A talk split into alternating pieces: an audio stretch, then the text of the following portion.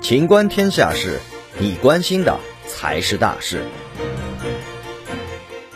华为回应造车传闻，策略不变，华为不造车。环球网二月二十六日消息，有媒体报道称，华为计划推出自有品牌电动汽车，正和长安汽车、北汽蓝谷协商代工制造事宜。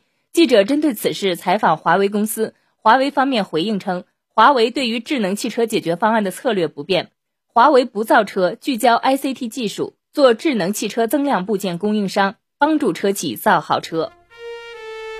本期节目到此结束，欢迎继续收听《秦观天下事》。